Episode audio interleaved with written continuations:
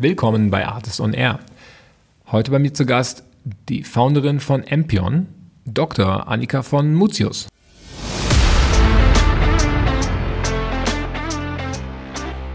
Wir wollen den Headhunting-Prozess automatisieren. Und ähm, das ist jetzt nochmal auf einem abstrakten Level. Kannst du dir das so vorstellen? Ein Headhunting-Interview hat mehr als 100 Millionen Interaktionsmöglichkeiten. Und wir reduzieren das auf ein Minimum von zwölf Fragen, je nachdem, wie der Algorithmus reagiert, je nachdem, wie jemand genießt, die Fragen zu antworten. Und immer basierend auf der ersten Frage entsteht die zweite Frage und wird entsprechend individualisiert in der Technologie. Ja, ich grüße euch mit einem weiteren und doch ganz anderen Podcast zum Thema HR Recruiting. Die Annika von Mutius hat Empion gegründet, zusammen mit ihrer Co-Founderin Larissa und will damit den Headhunting-Prozess automatisieren. Es ist ein sehr frischer Ansatz eines sehr jungen Unternehmens, finanziert von, von Redstone VC, äh, ungefähr ein Jahr alt. Und die Themen, durch die wir durchgehen, sind Marketing auf TikTok, wie die AI hilft, das Matchmaking zu machen, wie man mit so einem frischen Ansatz den deutschen Mittelstand gewinnt und äh, ja, für, für viele Kunden da ein sehr gutes Produkt baut. Ähm, Kundengewinnung über Founder-led Vorträge, auch im kleinen Kreis. Super viele spannende Anekdoten dabei. Ähm, ich fand es mega, mega erfrischend und bin gespannt, wie Empion den deutschen Recruiting-Markt aufmischt und später wahrscheinlich auch mehr. In den nächsten 45 Minuten hört ihr, wie die Geschichte angefangen hat. Viel Spaß!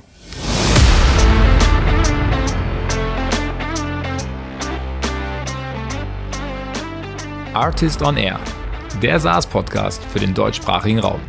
Wertvolle Tipps von erfolgreichen Gründern, Top-Investoren und führenden Industriepartnern, die euch bei der Skalierung eures Unternehmens schnell und unkompliziert weiterhelfen.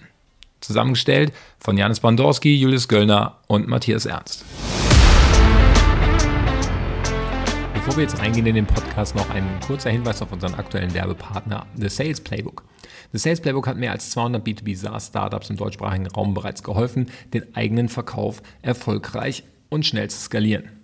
Ich habe mit dem Gründer Manuel gesprochen, der glaubt daran, dass 2023 jedes äh, Startup fünf Herausforderungen im Sales lösen muss, idealerweise ohne teure Experimente und Fehler dabei zu machen. Das sind das Erreichen von Message Market Fit, der Aufbau eine Outbound Sales Engine, das Umsetzen skalierbarer Sales-Strukturen, das Abschließen von mehr und größeren Deals mit kürzeren Sales Cycles und der Aufbau und Erhalt eines Weltklasse Sales Teams. Klingt sinnvoll und wenn ihr jetzt die Effizienz im Verkauf und die Erreichung eurer Umsatzziele ohne weiteren Headcount mit Priorität umsetzen wollt, dann bucht doch einfach ein kostenloses B2B Sales Assessment über den Link in den Show Notes oder geht auf www.thesalesplaybook.com das ist The Sales Playbook, ein Wort. Wir freuen uns über einen Hinweis auf Artist und damit gehen wir direkt rein in den Podcast mit Annika. Let's go!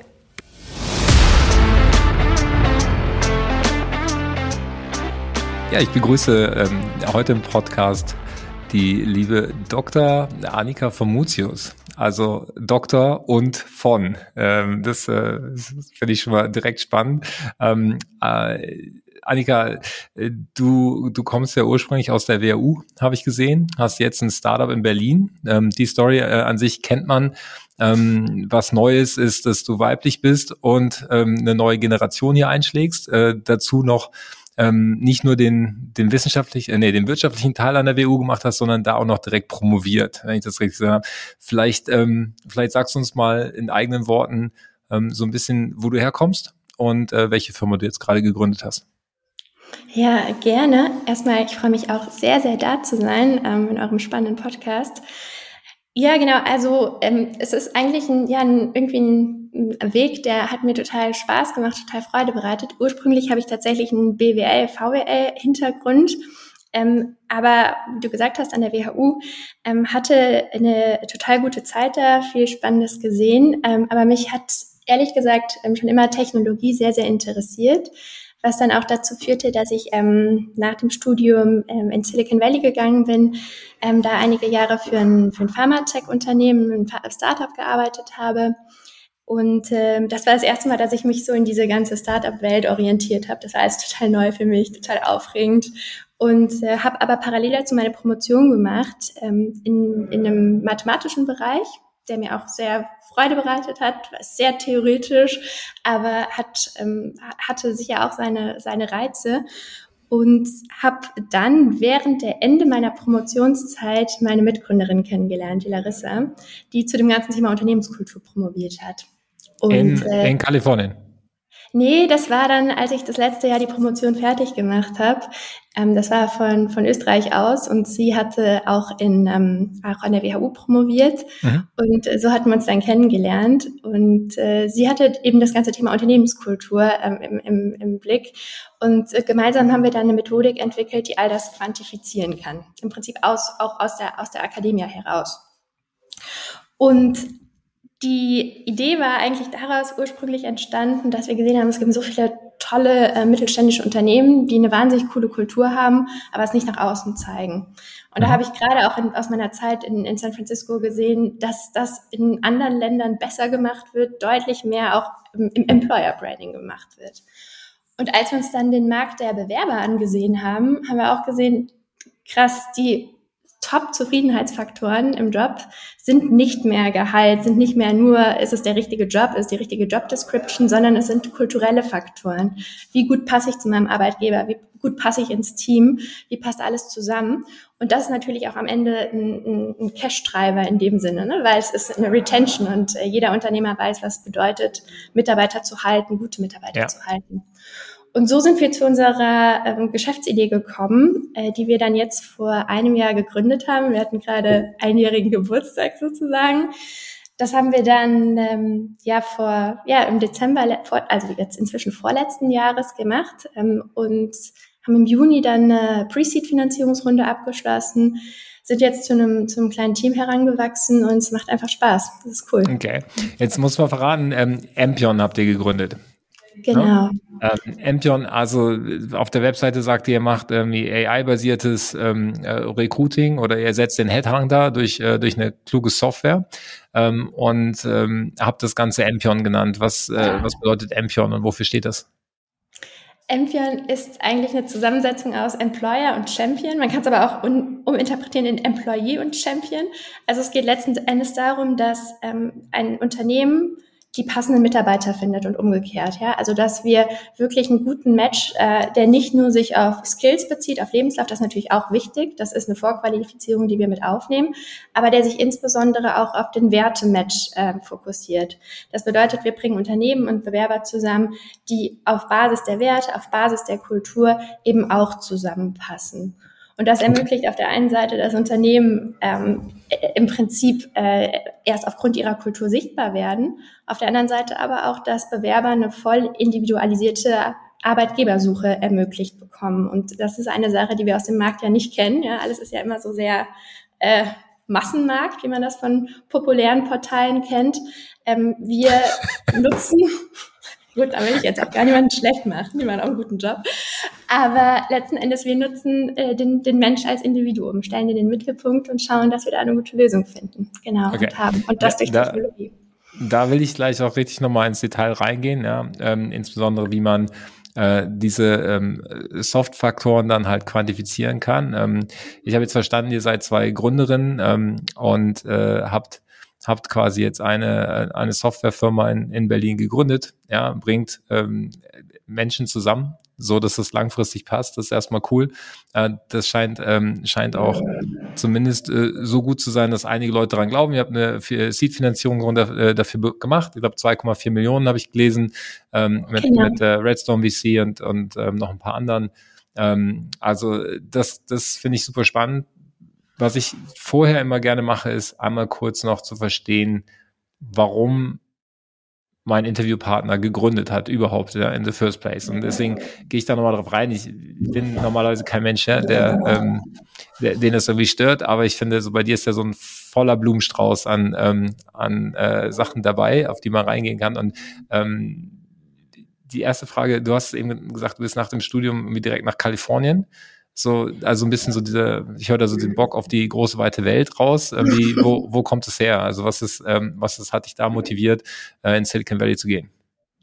Also ich muss sagen, es war ehrlich gesagt nicht unbedingt der Wille, unbedingt zu gründen. Das muss mhm. ich auch ganz transparent sagen. Das ist zum Beispiel bei meiner Mitgründerin anders, die wollte schon immer gründen.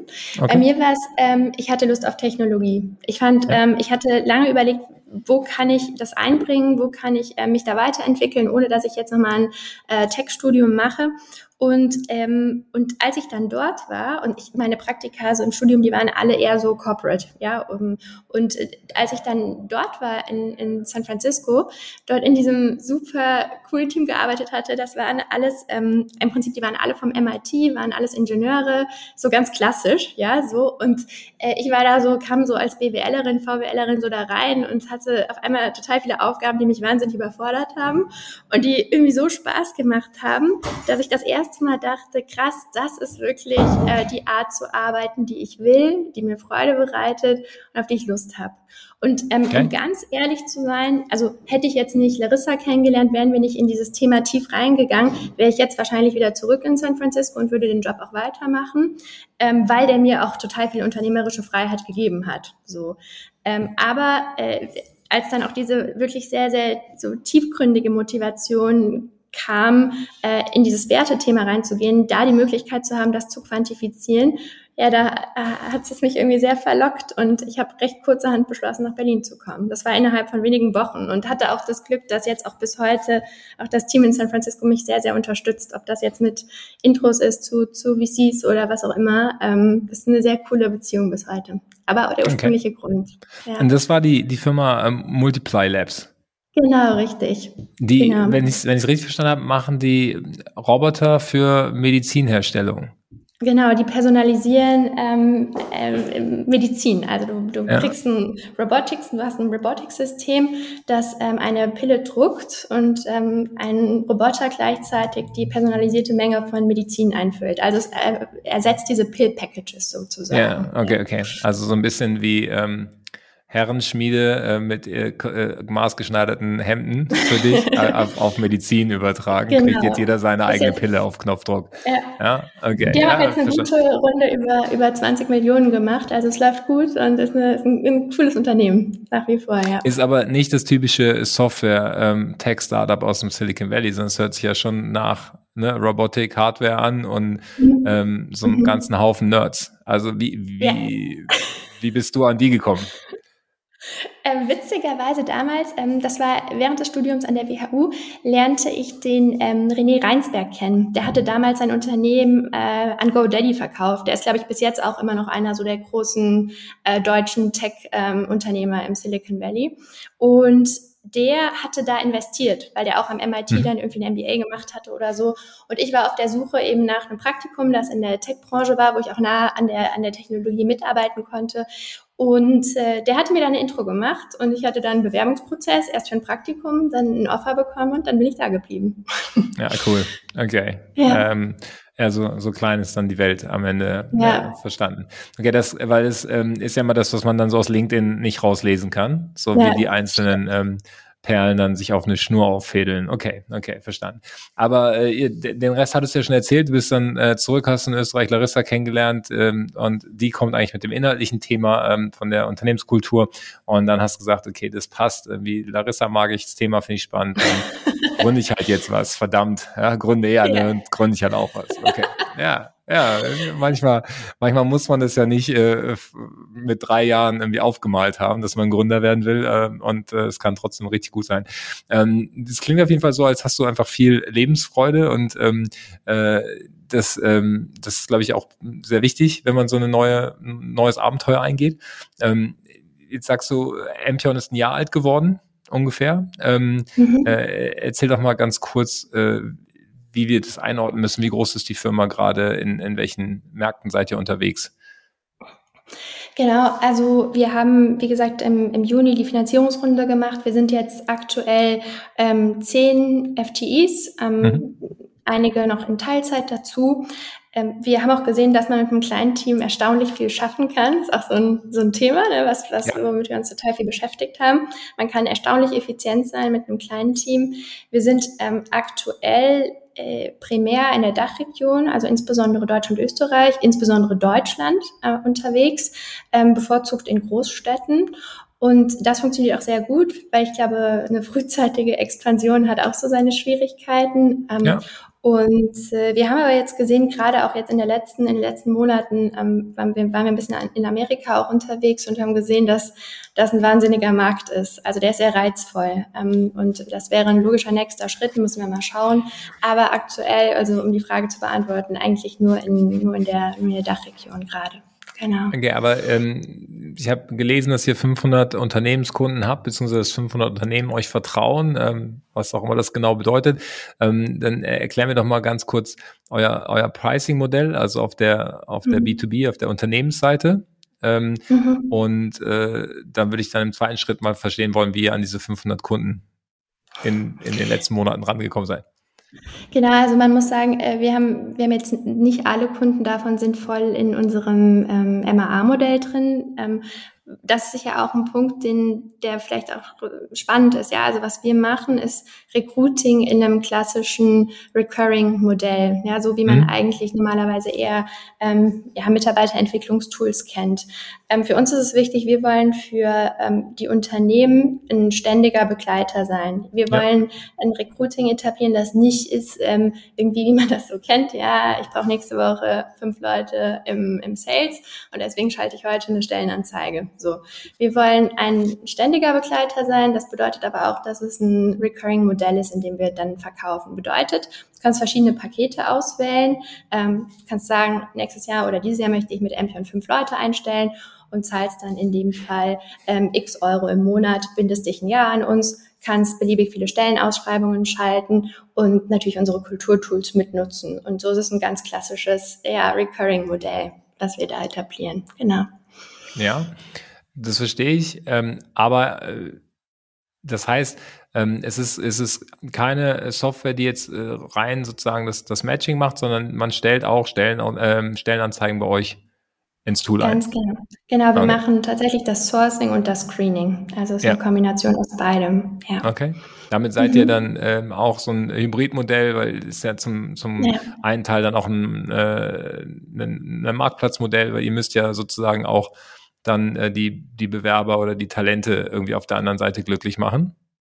Ganz genau, das ist eine Kombination ja. aus Marketplace und SaaS. Ja. ja. genau, kann man so sagen. Ja, genau. Mhm. Ich hatte gerade den, ähm, den äh, aktuellen äh, CEO von Ausbildung.de ähm, mhm. bei mir im Podcast, äh, Felix von äh, Zitzwitz, ähm, die ja zumindest vom, vom Businessmodell da ähnlich unterwegs sind, halt nicht, ähm, sondern halt auf Auszubildende gehen, ähm, mhm. Und äh, diesen Kulturansatz haben wir kurz diskutiert. Da sind sie, mhm. glaube ich, ähm, nicht mit so intensiv unterwegs wie ihr. Deswegen fand ich es jetzt mhm. auch ganz spannend, das mal, mal abzugleichen. Okay, verstanden. Äh, und wie, wie kommt ihr an die Bewerber ran? Unterschiedlich. Also ähm, man versucht natürlich von Anfang an, das haben viele erfolgreich gemacht, Honeypot zum Beispiel, eine gute organische Wachstumsstrategie ähm, aufzubauen, ähm, die, die natürlich auch viel über Social Media funktioniert. Wir testen wahnsinnig viele Kanäle. Ähm, wir sehen auch natürlich, dass wir ähm, ein bisschen Marketing machen müssen, auch Performance Marketing. Aber besonders gut funktionieren zum Beispiel, also unser bestperformender Kanal ist zum Beispiel TikTok, ja, mit Abstand. Und ähm, das bedeutet, wir machen im Prinzip einen großen Funnel auf, nutzen die Technologie zur Vorqualifizierung und können so recht automatisiert die Bewerber an, an Unternehmen weitergeben. Und das funktioniert ziemlich gut. Ähm, ich glaube, man muss ein bisschen kreativ sein, was die Kanäle betrifft mhm. und, ähm, und sich ein bisschen an die Zeit anpassen. Und dann kann man Unternehmen sehr schnell große Freuden bereiten. genau. Okay, ja, das, mhm. ähm, äh, ähm, ich glaube, TikTok, äh, klar, da ist, glaube ich, gerade viel ähm, Neuland und äh, noch viel zu holen. Wie alt sind dann die, die Bewerber bei euch im Schnitt?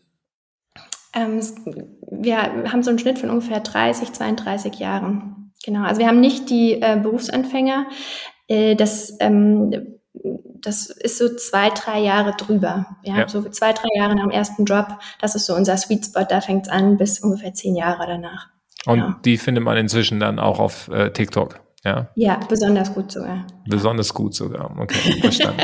ja, ist gut. Ich, ich, ich bin ja sogar noch zwei Jahre weiter in, in ja. meiner Karriere, deswegen äh, vielleicht dann auch, auch äh, äh, gar nicht so viel. Es ist ein, aber es ist ein krasser Trend. Also wenn man sich das überlegt, es gibt gerade sogar ähm, den Trend, dass äh, eine bestimmte Generation nicht mehr Google nutzt, um irgendwas zu suchen, sondern auf TikTok in dem Sinne googelt. Das mhm. Wort passt natürlich jetzt nicht mehr, aber es ist schon eine Entwicklung, die da stattfindet und die muss man, glaube ich, darf man nicht ignorieren. Nee, total. Es ist ja, äh, das haben wir jetzt bei ein paar ähm, Plattformen gesehen, die gekommen sind und äh, wieder gegangen sind oder bestimmte Generationen halt angesprochen haben und mit denen dann mitgewachsen ja. sind und die neuen gehen rein. Deswegen wollte ich das nur ein bisschen abstellen. Okay, ich habe jetzt verstanden, ähm, ne, Berufseinsteiger habt ihr gerade nicht, sondern die zwei, drei Jahre weiter, dann passt das auch mit den zwei, drei, 32, 30, 32 Jahren ja natürlich sehr gut. Ähm, und äh, wenn du sagst, es funktioniert über TikTok, dann glaube ich das einfach. Ähm, deswegen äh, macht ihr das ja.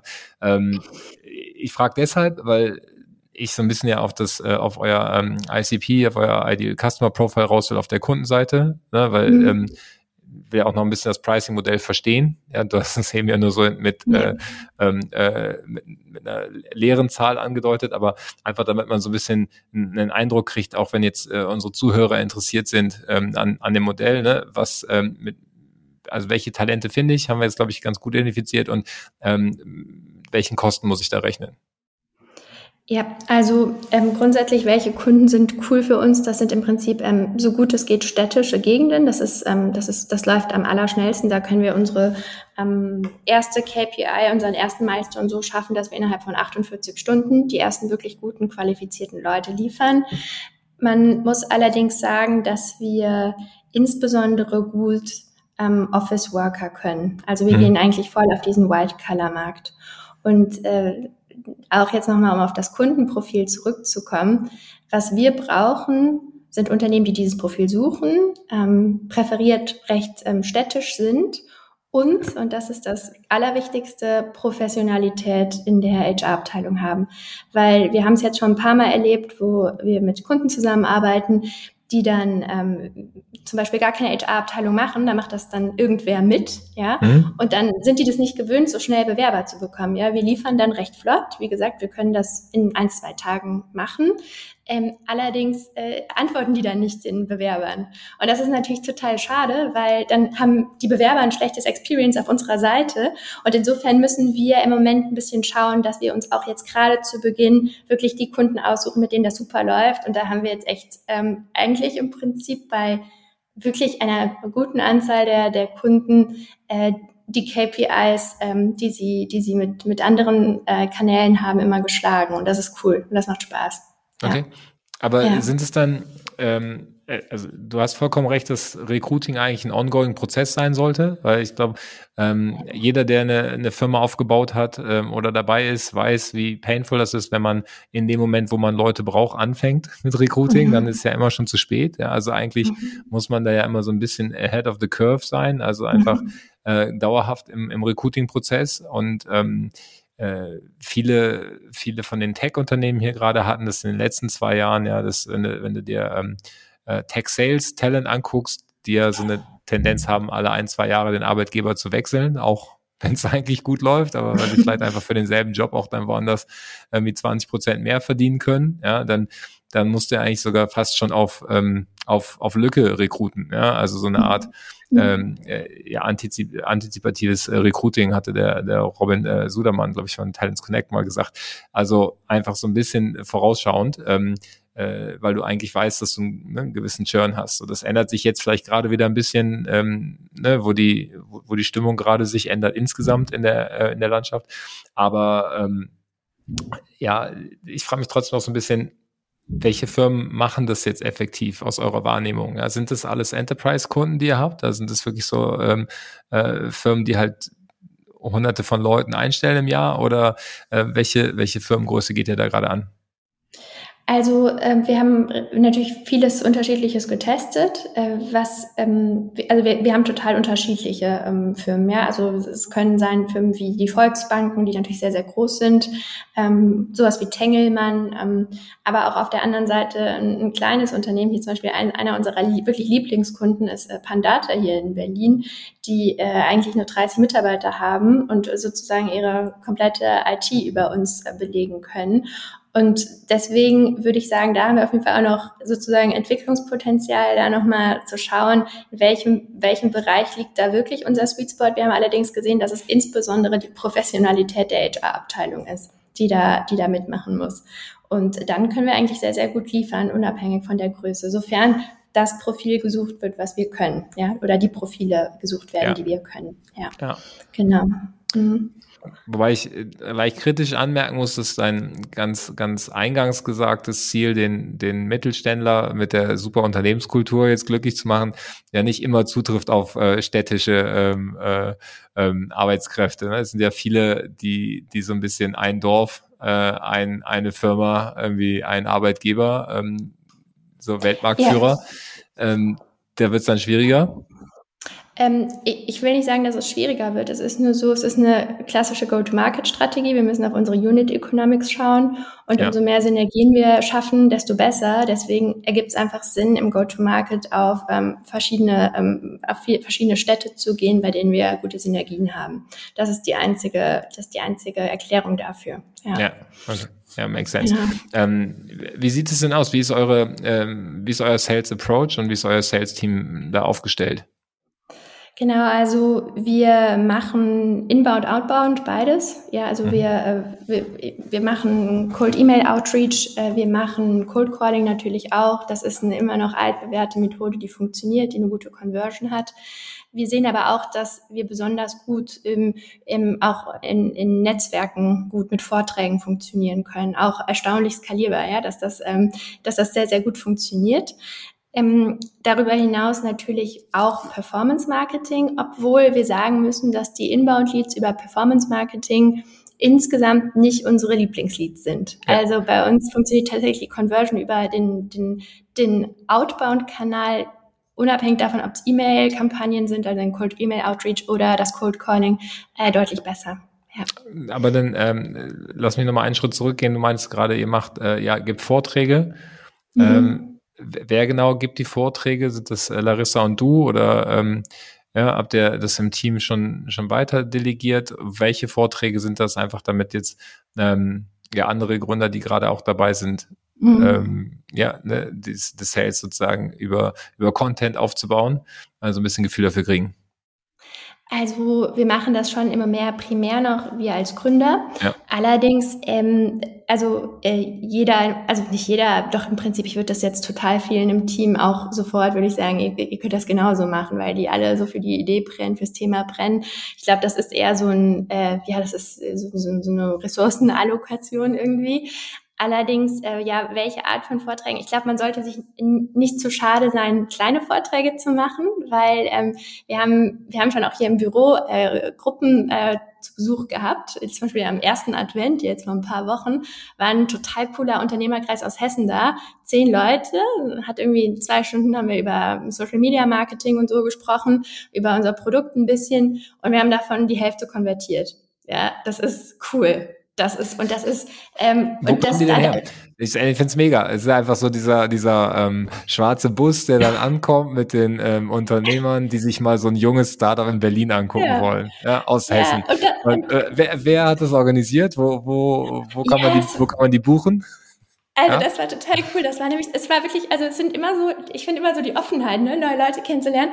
Und zwar das war, äh, wir hatten unser Lead VC Redstone hatte einen Portfoliotag gemacht ja. und da war einer zu Besuch, der auch sozusagen in der LP-Landschaft da drin war und der meinte, ja, ich bin hier in dem Unternehmerkreis und da hatte ich auch einen Vortrag gehalten und fand das irgendwie spannend und meinte, oh, wir sind hier ein paar Tage in Berlin, dürfen wir nicht bei dir vorbeikommen mit unserem Unternehmerkreis. Also es okay, war also total du, cool, du hast auf dem ja. Portfolio Day bei, bei Redstone, äh, hast du vorgetragen genau. und äh, okay, der, der ähm, der Investor in den Fund hat es gesehen ja. und dachte, ey, okay, da können wir mal hin. Okay, ja. Oder zum Beispiel jetzt was anderes. Jetzt im März sind wir bei der IHK Berlin, ja. auch mit einem Vortrag.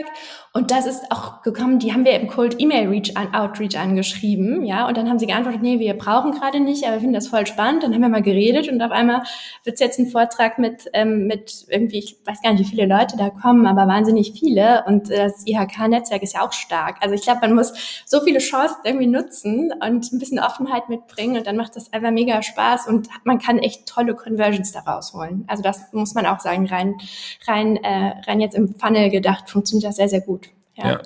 ja.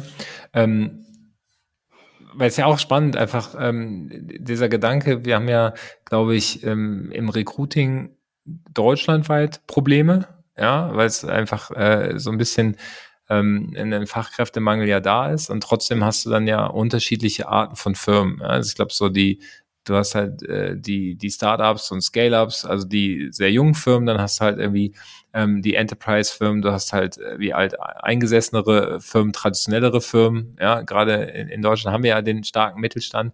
Und wenn ich mir jetzt halt so ein so einen Unternehmerkreis aus Hessen vorstelle, würde ich jetzt irgendwie im Kopf automatisch eher denken, das sind, sind irgendwie Mittelständler, die wahrscheinlich noch nicht über TikTok rekrutieren. Und wenn die dann halt mhm. halt nach Berlin kommen und da sind dann zwei junge Gründerinnen und erzählen, hey, äh, wir kriegen, kriegen hier die Bewerber äh, ganz modern über TikTok angesprochen, dann löst es für die vielleicht ja auch so ein bisschen das Problem, dass die in den Kanälen sich gar nicht zurechtfinden.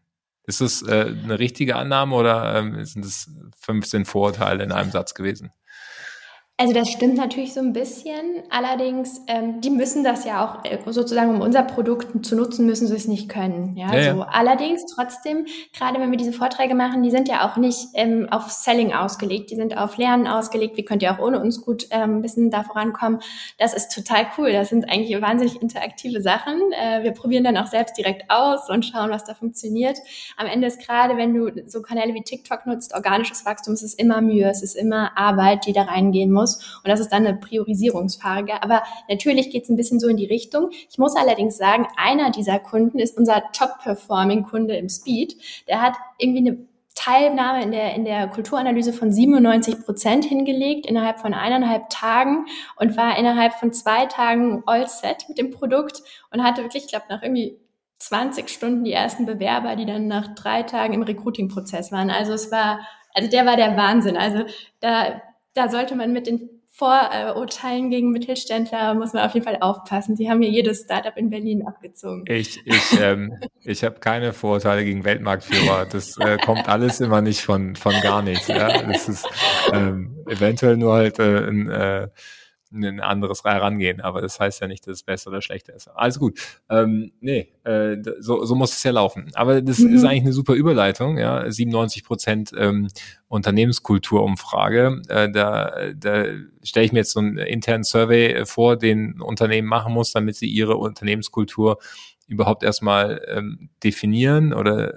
zumindest quantifizierbar machen für euer Tool damit ihr sozusagen dieses Matching dann hinkriegt. Und da würde ich total gerne äh, jetzt noch ein bisschen detaillierter reingehen. Wie funktioniert euer Produkt? Ja, außer dass ihr jetzt über TikTok da Bewerber ähm, reinkriegt. Wie funktioniert das Matching? Ja, also was, ähm, was geht in den Algorithmus rein? Ich habe von der Recherche gesehen, es ist ein Dreiklang, irgendwie nicht nur nicht nur Skills, aber auch Skills, ja, so ist wahrscheinlich das klassische Recruiting ist, plus ähm, Unternehmenskultur und Unternehmenswerte. Sind das genau, die ja. richtigen drei Themen? Also sind, man kann so sagen, Werte, Kultur ist das eine, ähm, Persönlichkeitsmerkmal ist das andere und Skills sind so der okay. dritte Punkt. Persönlichkeitsmerkmal. So, ja. Es ist auch nochmal ein Unterschied, ne? also in, innerhalb einer Firma, es gibt zwar eine Kultur, aber äh, dann je nach Position hat man doch eine andere Persönlichkeit, die man, äh, die man hat und mitbringt und die passen muss. Ähm, aber genau, im Prinzip, du hast ja auch schon gesagt, immer stellen, ein Headhunting-Interview hat mehr als 100 Millionen Interaktionsmöglichkeiten und wir reduzieren das auf ein Minimum von zwölf Fragen, je nachdem, wie der Algorithmus reagiert, je nachdem, wie jemand genießt, die Fragen zu antworten. Und immer basierend auf der ersten Frage entsteht die zweite Frage und wird entsprechend individualisiert in der Technologie. Ähm, Jetzt mal ganz praktisch, wie funktioniert das? Unternehmen ähm, bekommen so ein Survey-Tool, füllen das aus. Ähm, das geht natürlich auch an Mitarbeiter, um eine gewisse Authentizität zu gewährleisten. Ähm, und äh, es entsteht ein Kulturbild. Darüber hinaus dann natürlich auch die, ähm, die Analysen, ja, wo gibt es irgendwie Probleme, wie sehen welche Teams aus, wo sind Handlungsempfehlungen da, wo könnt ihr was besser machen oder auch, wen müsst ihr heiern, um euch in eine bestimmte Richtung zu entwickeln. Und auf Basis dieser Kulturanalyse, wenn man schnell ist, schafft man das eben auch in, in einer kurzen Zeit, ähm, werden dann die Stellenausschreibungen hochgeladen beziehungsweise ähm, so gesagt eingesetzt bei uns und es geht mit dem Matching los. Es ist eigentlich ein recht flotter Prozess.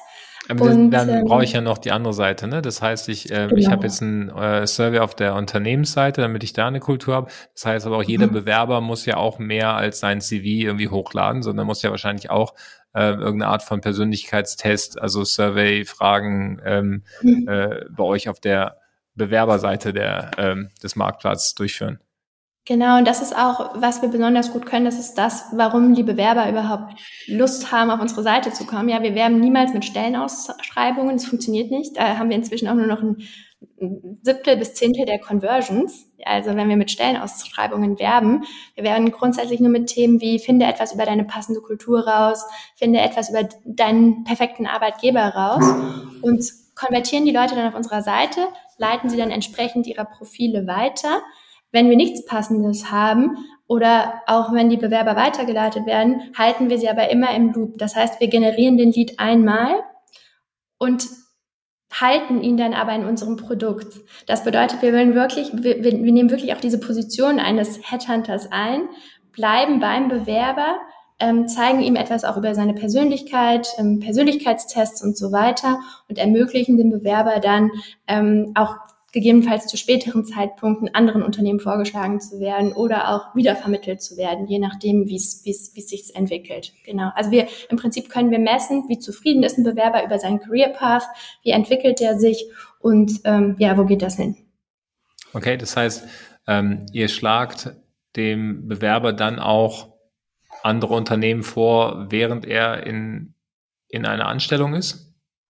Ähm, nee, das, das, das tatsächlich, das, das kommt so ein bisschen drauf an. Es kommt auch sehr auf den Satisfaction Score an.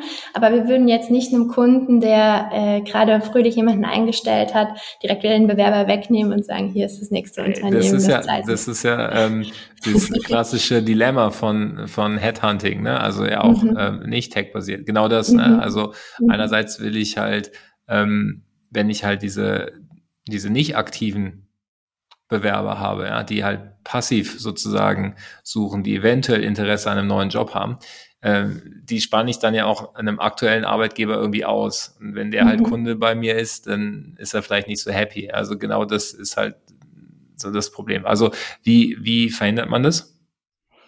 Ähm, also es kommt natürlich sehr drauf an. Also ich glaube, wir, uns ist es das Wichtigste auch zu tracken über die Stellenvermittlung hinweg wie glücklich bleibt der Bewerber. Ja. Und dann gibt es natürlich das Thema auch zu zeigen, wenn der Bewerber in unserem Service sagt, naja, ist er unglücklich, dann ist das ja im Prinzip ein Warnsystem, was dem Unternehmen wieder sagt, hey, pass auf, da hast du bald wieder einen neuen Mitarbeiter-Turnover. Mhm. Äh, wenn sich da aber nichts verändert, kann man das natürlich entsprechend ausspielen und auch wieder neue Vorschläge machen. Ja. Ähm, aber grundsätzlich ist es schon so, also wenn ein Unternehmen den Bewerber durch uns bekommen hat, nehmen wir den nicht wieder weg. Ja, ja. also schon. Ja. ja. Das Muss ja auch sagen, verstehe ich, ist alles gut. Ähm, nein, ähm, das, äh, das klingt aber sinnvoll. Das heißt aber, ihr, ähm, ihr seid sozusagen auf Bewerberseite, seid ihr kontinuierlich dann auch über im Zweifel Jahre immer wieder mit den, mit den Leuten im, mhm. im Kontakt, also technisch und ähm, fragt halt, äh, fragt dann so ein, so ein Happiness Score ab. Genau, nutzt und ihr, das ist auch klar. Ja. Ja, nutzt ihr noch externe Daten? Also ähm, ist es quasi alles basiert auf dem Survey äh, oder auf den, auf den Input, den ihr von Unternehmen und Bewerbern bekommt? Oder ähm, callt ihr auch irgendwie LinkedIn, ähm, Post, äh, Status etc.? Also zieht ihr euch von außen noch Daten dazu? Also es gibt natürlich, ähm, natürlich die ersten Fragen in der Survey, im, in dem, in dem Survey-System müssen generiert werden. Da spielen tatsächlich Daten ein, einen Einfluss, die wir ähm, so gut es geht ähm, scrapen können. Aber es ist, also es ist noch, das ist noch nicht, da muss ich auch ganz ehrlich sagen, das ist jetzt noch nicht ausgereift. Äh, wir schauen, dass wir uns auf unsere Technologie fokussieren, die auch die richtigen Parameter misst, weil das ist ja auch schnell verzerrt. Man muss mit, dem, ja. mit der Parametermessung sehr, sehr vorsichtig sein, dass das statistisch auch korrekt ist. Ähm, da sehen wir auch jetzt, wir haben eine super Verteilung der verschiedenen Typen. Das ist cool. Wir sehen, es gibt Unterschiede und wahnsinnige Unterschiede. Das hat seine Berechtigung. Ähm, Data Scraping ist, glaube ich, eine wahnsinnig starke Skalierungsmethode. Ähm, auch wenn man auch über Unternehmen nachdenkt. Ne? Das, ist, das ist cool. Das ist, glaube ich, eine, eine, eine, eine gute Idee. Ähm, aber damit muss man gerade, was auch die Präzision der Technologie betrifft und der statistischen Genauigkeit ein bisschen aufpassen, dass man das ordentlich macht. Und ähm, da muss man sagen, ja, da sind wir noch dran. Ja, kann ich so sagen. Alright. Und wer Wer baut es bei euch? Also wie sieht es dann äh, vom Team auf? Du hast gesagt, irgendwie, okay, ich habe jetzt zwei Gründer, Die ähm, schmeißen grundsätzlich ja schon mal die Firma, sind auch dann äh, ab und zu noch ähm, bei ihren VCs on Stage und ähm, in Podcasts unterwegs. Und ähm, dann habt ihr ein paar Leute, die machen Inbound, Outbound Sales. Und mhm. äh, wie, wie groß ist euer Entwicklungsteam? Also um, um sozusagen das ganze Matchmaking dann auch irgendwie zu bauen und das, das Produkt zu bauen? Also äh, rein auf der Tech-Seite zwei Personen.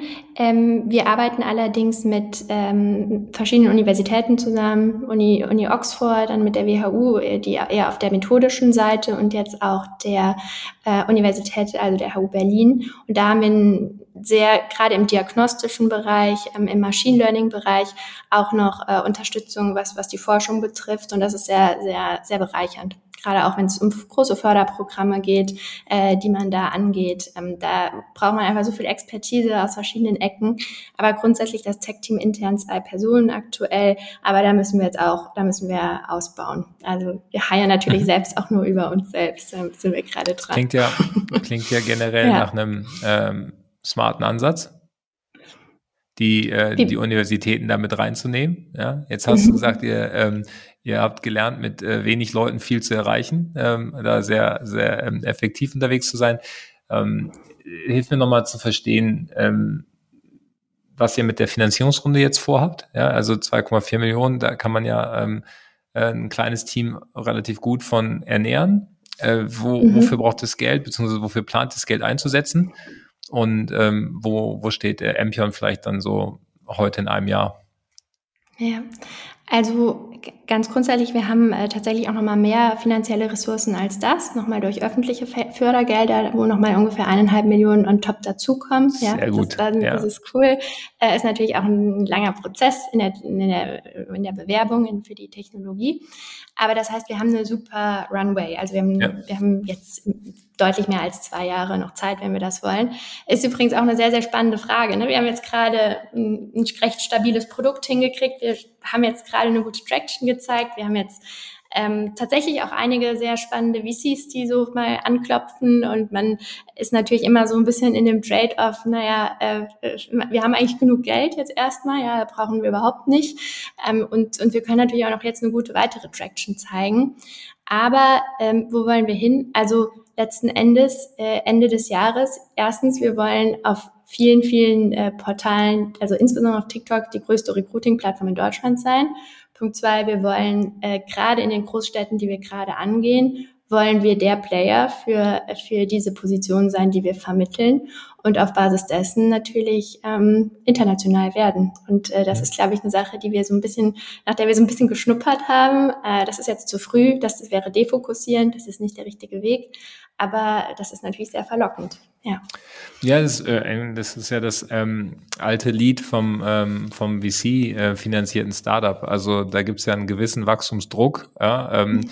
äh, weil ich hätte jetzt gesagt, äh, wenn ihr weil äh, fairerweise hast du, du hast immer noch nicht genau gesagt, wie viele Kunden ihr aktuell habt. Also die 500 waren es nicht, ähm, also zumindest nicht als äh, voll integrierte zahlende Kunden. Das habe ich verstanden. Also sind es weniger als 500 und ich weiß auch immer noch nicht, wie viel die dann zahlen. Also äh, so eine durchschnittliche ähm, äh, MAA ähm, von euren Kunden, wo liegt die?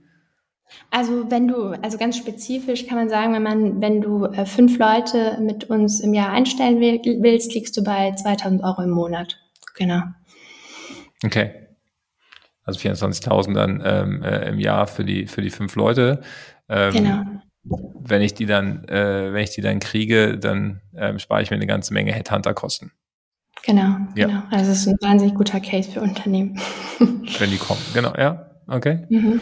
Ähm, und ähm, hm weil mein erster Gedanke ist, wenn ihr zahlende Kunden habt, ja, also dann ist ja die Frage, ob ihr nicht unendliche Runrate habt. Also wie lange braucht ihr zur Profitabilität oder was hält euch davon ab, profitabel zu werden?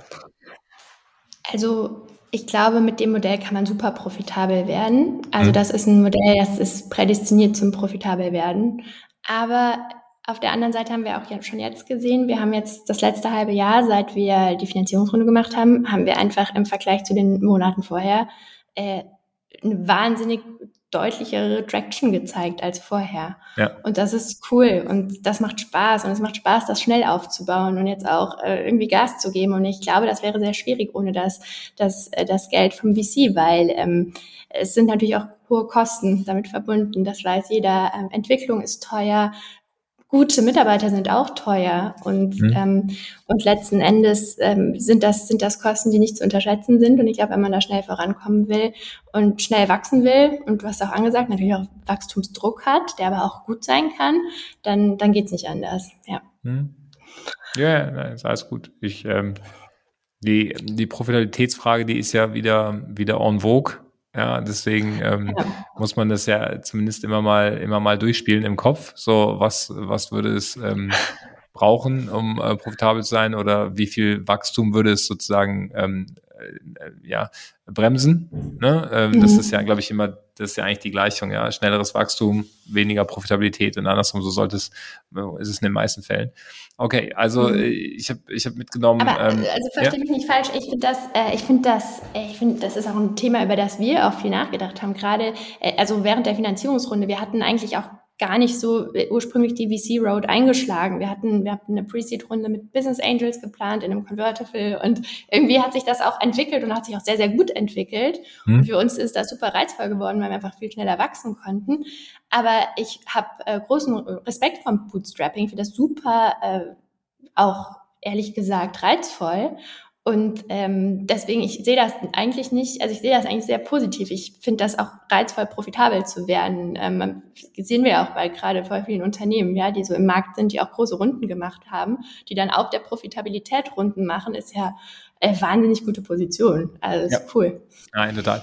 Nein, ich, ähm, äh, ich spreche äh, demnächst auch nochmal mit der Jennifer Podewils von, von Liebsam. Ja, ja die ja. haben ja sozusagen ähm, mhm. sehr lange Bootstrapped aufgebaut, bis sie dann jetzt äh, ihre Runde gemacht haben, um dann nach Amerika ja. zu expandieren und ähm, ja, also was, äh, die war bei uns ja auch auf der auf der Konferenz. Ich glaube, es ist ja. einfach so ein bisschen, wenn man kein kein Geld geraced hat oder nur sehr wenig, dann hat man einfach ja so eine Notwendigkeit zu so einer bestimmten Fokussierung. Und das ähm, geht ja nicht nur um Geschwindigkeit in meinem Kopf. Ne? Manchmal geht es einfach auch so, diese, äh, dieser mangelnde, das mangelnde Geld kann manchmal halt sehr viel Kreativität irgendwie dann auch freisetzen ja. oder halt auch, auch Fokussierung und das kann dann dazu führen, dass man einfach schneller äh, sozusagen das, das Ganze schärft. Aber ähm, soll ja gar nicht heißen, dass es, äh, dass, ähm, dass das eine besser äh, ist als das andere. Ich wollte einfach nur verstehen, wie ihr drüber nachdenkt. So, in dem Sinne. Nee, aber das, das, da gebe ich dir vollkommen recht. Ähm, also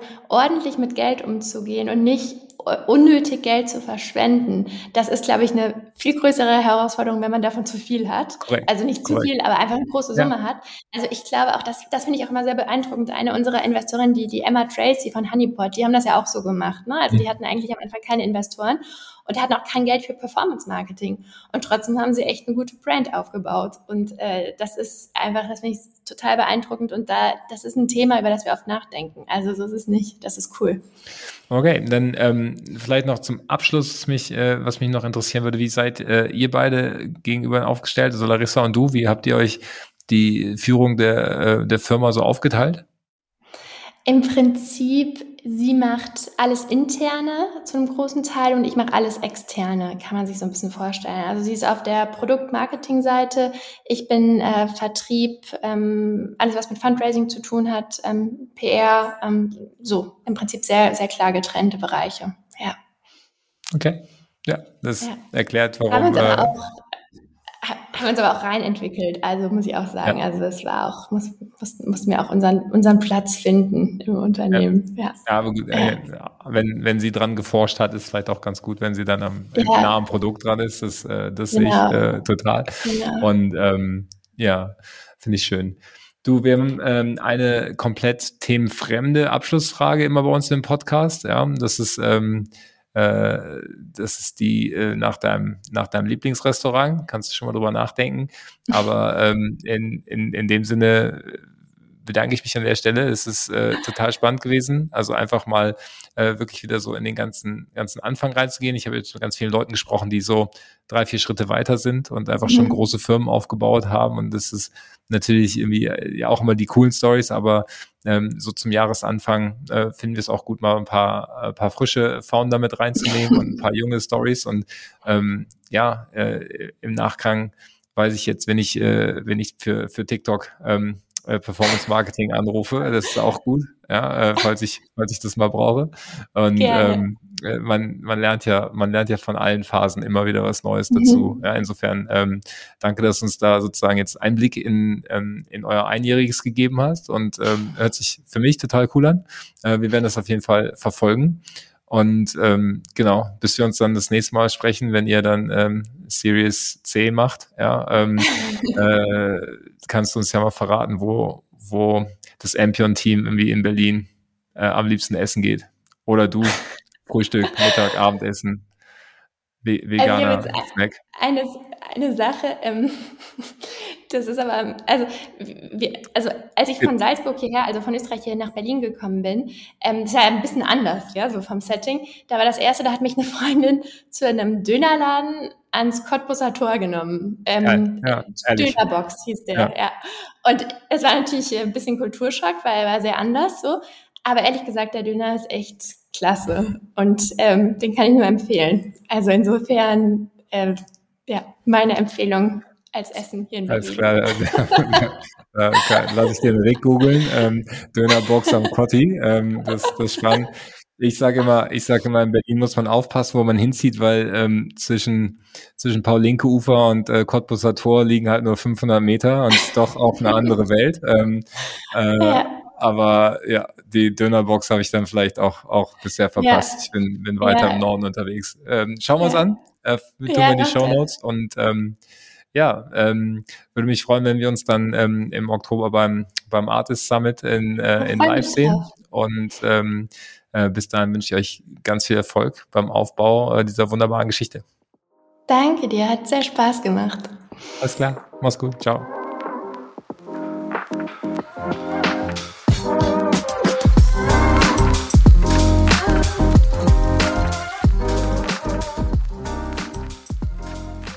Das war der Pod mit Annika.